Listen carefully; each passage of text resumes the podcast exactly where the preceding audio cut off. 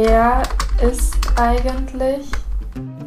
Die Kurzwelle stellt euch wichtige Menschen vor, die ihr kennen solltet. Annalena Baerbock ist schon als junges Mädchen mit ihren Eltern auf Friedens- und Anti-Atomkraftwerk-Demos gegangen. Politik fand sie schon immer spannend und ehrgeizig war sie auch.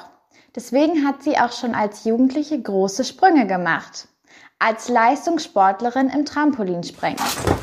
Nach dem Abi hat sie Politikwissenschaft, öffentliches Recht und Völkerrecht studiert.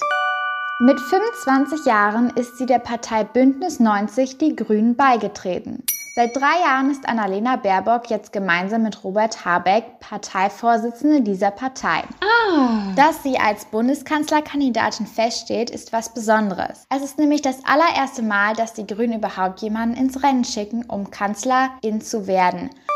Annalena Baerbock ist nach Angela Merkel erst die zweite Frau, die sich um das Amt an der Spitze der Bundesregierung bewirbt. Und mit ihren 40 Jahren ist sie das Küken in der Runde.